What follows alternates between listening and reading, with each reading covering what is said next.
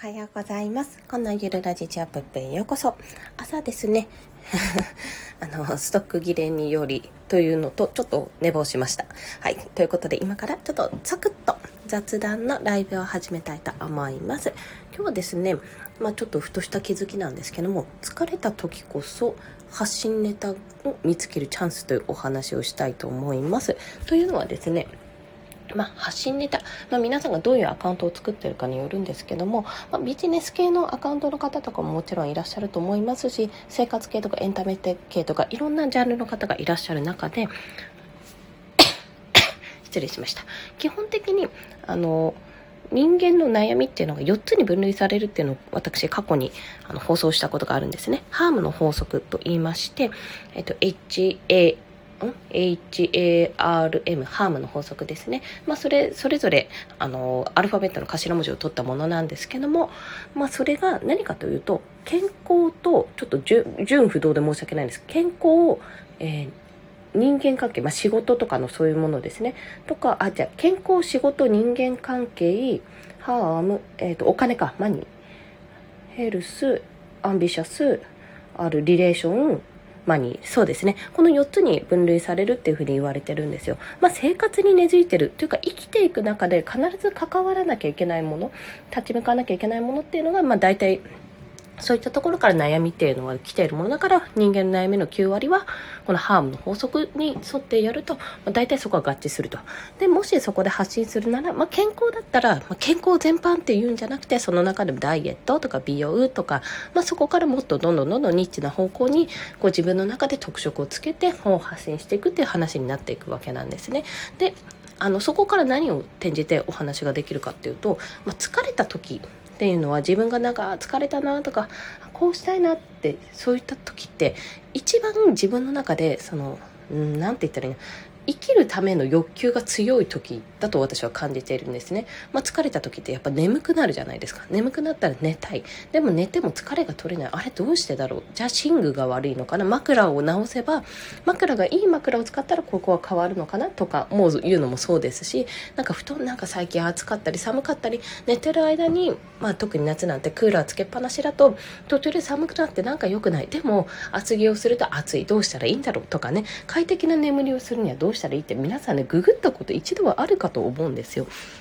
そう疲れてる時とかこそとかあと寝寝起きに首が痛くなるって起きたらなんか背中が痛い。どうしてだとか枕の高さが合ってないのかとかね。検索したことないですかって。そう。そういう自分がこうあの疲れてんなどうなんだろうこうしようあでもどうしてこうなるんだろうってことにあの自分がこう生きてる中で感じたことなんかあこれはこの悩みちょっとした悩みとかでも大体ねググったことがね一度はあるかと思って、まあ、それを突き詰めていくとおそらく一つテーマができるはずなんですよね。で今回私の場合は今ちょっとまだ朝ごはんを食べてないんですよ、まあ、娘とか子供たちは食べたんですけどもちょっと私は食べてなくて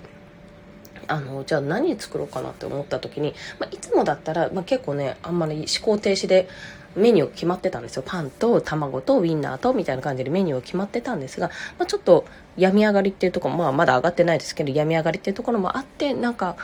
なんか自分が食べたいもの食べたいなって思って検索してたんですよね。それこそ胃に優しいご飯みたいな感じで検索をするわけですよ。で、そうなった時に、やっぱいろんなサイトが出てきて、胃に優しいとご飯はこういうのがいいとかレシピが出てきたりとかあとパンでもこういう優しい食べ方があるとかねまあいろいろ出てくるわけでそれを見ながらあこういうのが食べたいかもいいかもこういうのがいいかもあこういうのもいいかもっていうふうに検索していくわけですよねでそれも発信してるものはもともとはコンテンツですしあじゃあこういうふうに作るんだったらもっと自分としてはこんなレシピサイトが欲しいなとか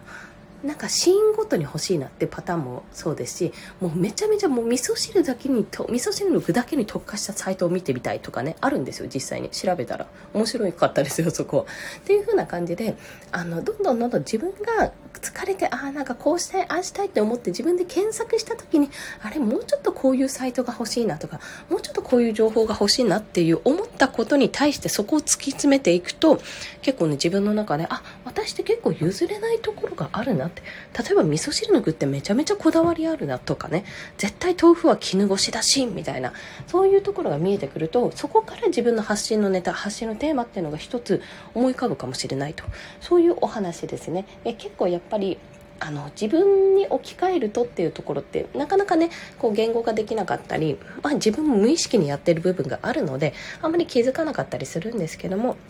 こういう疲れた時に調べることとか疲れた時に私は漫画を読むなってた。私は心のどっかでどあの現実逃避を望んでるんだとか見てる漫画がねグルメ漫画が私は多いのであお腹空いてるんで何かを食べたいんだってこういう漫画を見て美味しそうに食べてる姿を見て自分もあの美味しそうにご飯を食べたいと思ってるんだなとかねそういうふうに置き換えて言語化をすることであなるほど私こういうの興味があるのかも。こういうの疲れた時調べてからもうちょっとこれについて調べてみようかな。深掘りしてみようかなって思うテーマが見つかるかもしれませんという。そういったお話でございました。まあ発信テーマに悩んでる方がどれだけいるかはねあのわからないんですけどももし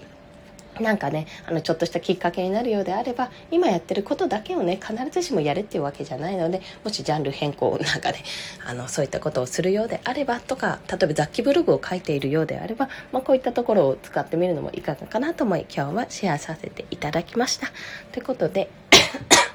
さあ朝ごはんどうしようかなってとこなんですけどもパンが余ってるけどパンは食べたくないなって今考えてるのでご飯と味噌汁あたりで検討中でございます。はい。皆さんも今日も一日月曜ですね、頑張っていきましょう。コンでした。では、また。